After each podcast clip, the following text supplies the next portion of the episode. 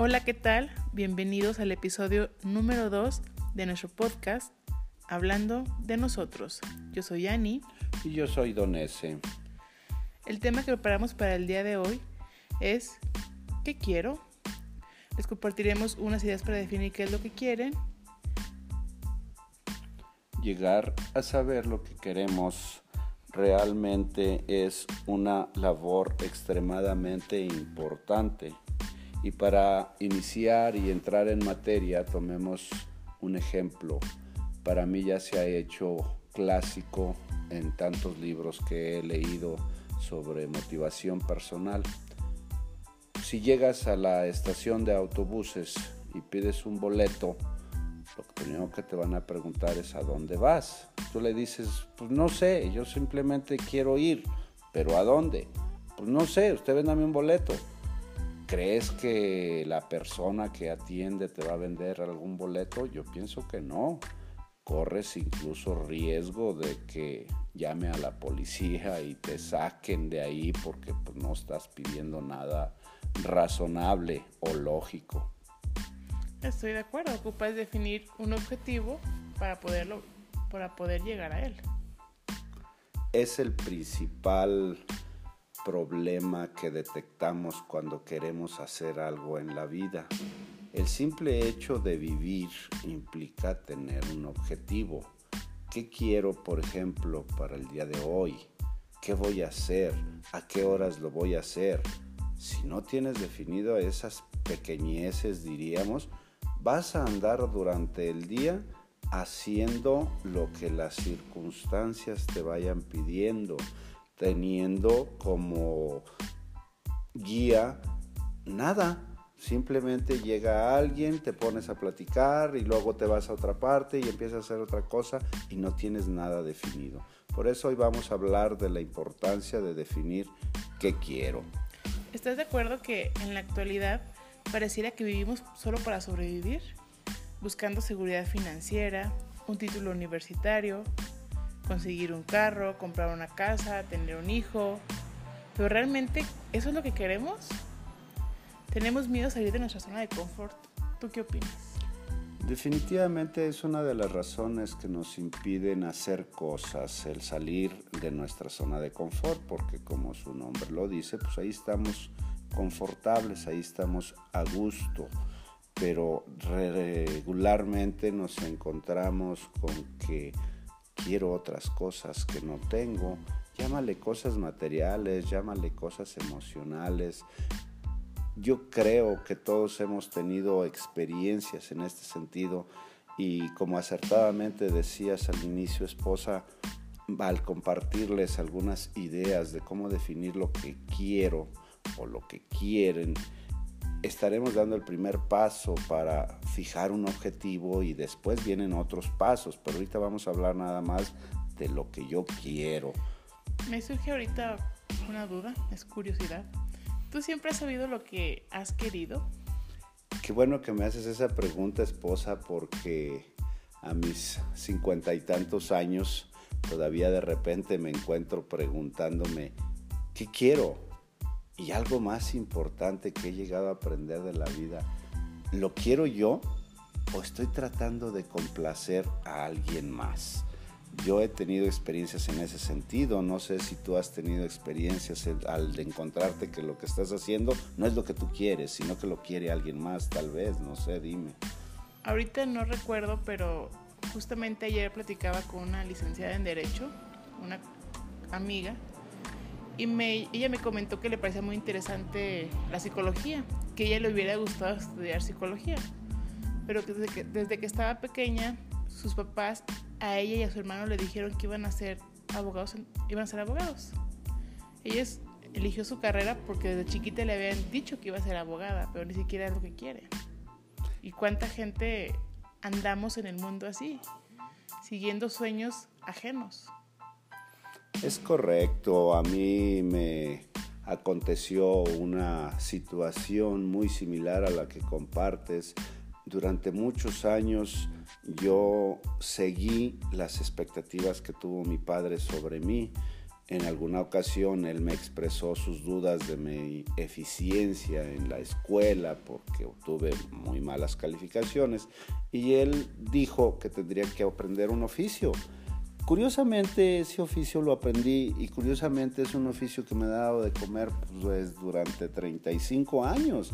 Es bastante tiempo, pero después de que estudié la carrera de psicología me di cuenta que yo estaba haciendo algo que mi papá hubiera querido que yo hiciera y muchísimos años después él, de que él falleció, me di cuenta de esto. ¿Te das cuenta, esposa, cuántas personas hay que ni siquiera se han dado cuenta de ello, mucho menos intentar algún cambio? ¿Qué te parece? No, y la carga emocional que traen, o sea, cumpliendo expectativas de otras personas. Cada es correcto. Quien, cada quien tiene su vida y cada quien tiene que elegir lo que quiere en ella. Es una de las cosas que sabemos por nuestra propia experiencia en la terapia, en el consultorio, pero yo creo que yo en la vida, en lo particular, he aprendido que es muy difícil llegar a tomar una decisión. ¿Qué quiero? ¿Por qué es difícil? Porque el decir lo que quiero y obtenerlo implica un compromiso. Y tú lo mencionabas hace rato acertadamente, que no queremos salir de nuestra zona de confort. Entonces, si no quieres salir de tu zona de confort, deja de escuchar este podcast, porque aquí vamos a hablar de definir lo que quiero y quizás abordemos un poquito el cómo lo quiero y el qué puedo o debo hacer para lograrlo. ¿Qué te parece la opinión de que si ya no podemos definir lo que queremos, pues mejor dejemos de oírlo o no tomemos acción? ¿Tú qué opinas, esposa? Yo a veces suelo ser muy duro, pero tú dime continúen escuchándonos, por favor. si ya están aquí, continúen. Fíjate que ahorita que mencionabas que, que es difícil definir qué es lo que quiero, no lo han hecho difícil. Desde mi punto de vista, la vida es tan simple y tan fácil, pero nos han enseñado a complicárnosla. Y si, y si vemos algo fácil, decimos, no, no puede ser así de fácil, deja, encuentro algo para complicarlo. Pero ¿quién nos ha enseñado, esposa? ¿Quién nos ha eh, metido en nuestra cabeza que debemos hacer tal o cual cosa. Es algo cultural. Mm, no entiendo cómo es cultural, platícame un poco más. O sea, viene desde, quiero, más bien viene desde que los españoles llegaron a, América y a México, que nos conquistaron. Ellos traían sus, su cultura, sus ideas y empezaron a, revolucionar la mente o la forma de vivir de los aztecas, de la gente indígena de, este país, ellos tenían un modo de vivir y vivían bien. Y vienen a, llenar la cabeza de, sus ideas y, a causar conflictos y a complicar las cosas sin necesidad. Mm, perfectamente claro, ahora sí ya me queda lo que es una influencia cultural. Yo creo y lo he experimentado que también hay mucha influencia de la sociedad y yo creo que ahí entra también lo que tú dices de cultural, o sea, la sociedad espera que tú hagas cosas específicas, ir a la escuela, eh, portarte bien, estudiar una carrera, buscar un trabajo y vivir feliz.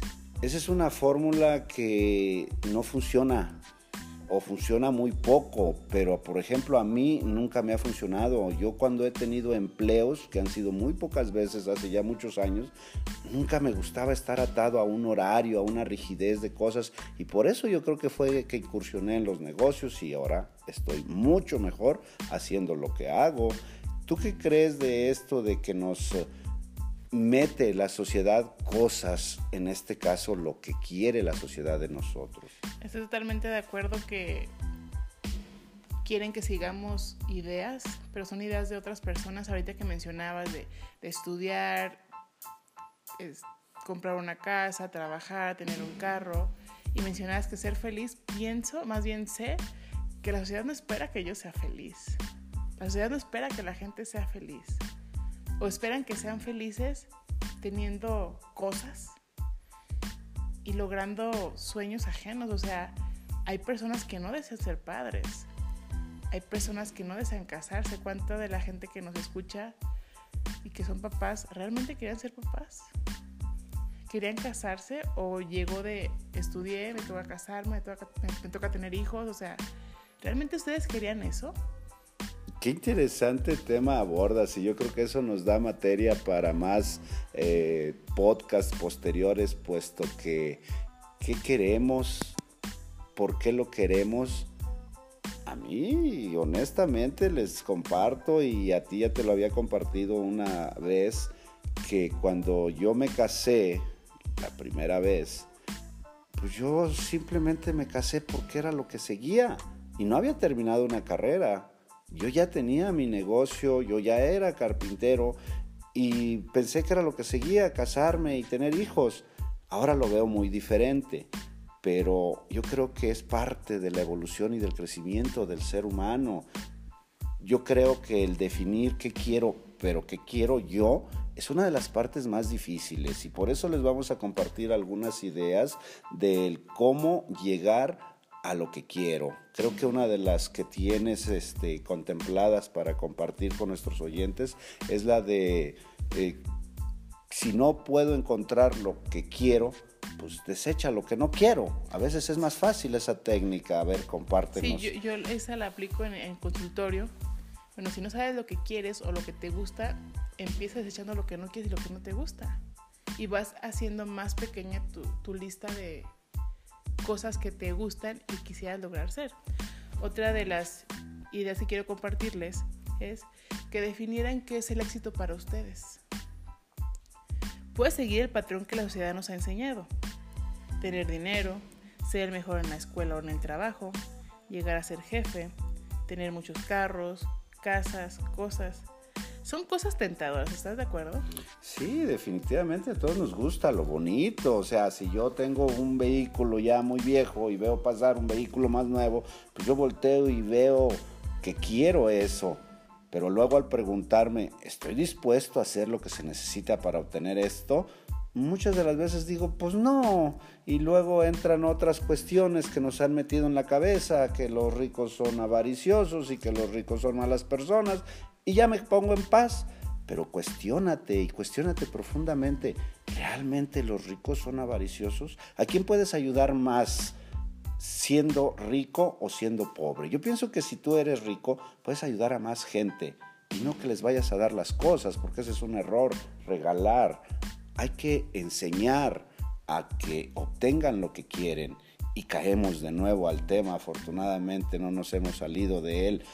¿Cómo definir lo que quiero? Ya mencionabas tú una pista, desechando lo que no quiero, lo que no me gusta. ¿Qué más ideas nos traes?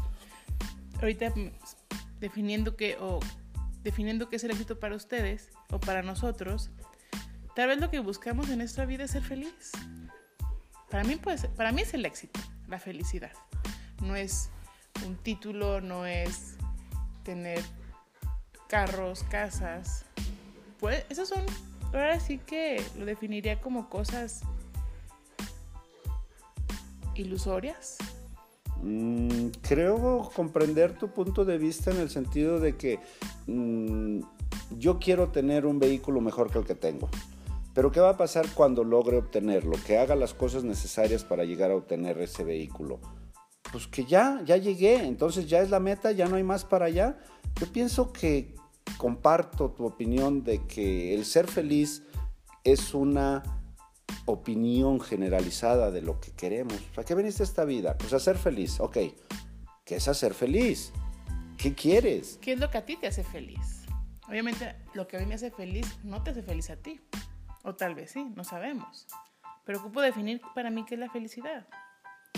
Otra de las ideas es que comiences a, a plantearte cuáles son tus sueños. A los adultos se nos tiene prohibido soñar porque es algo de niños. Pero me gustaría que por un momento cerraran sus ojos, visualizaran la imagen de ustedes cuando estaban en el jardín de niños o los primeros años de primaria y recuerden qué era querían ser cuando fueran grandes. ¿Lo recuerdas? Sí, me da risa porque yo quería hacer tantas cosas.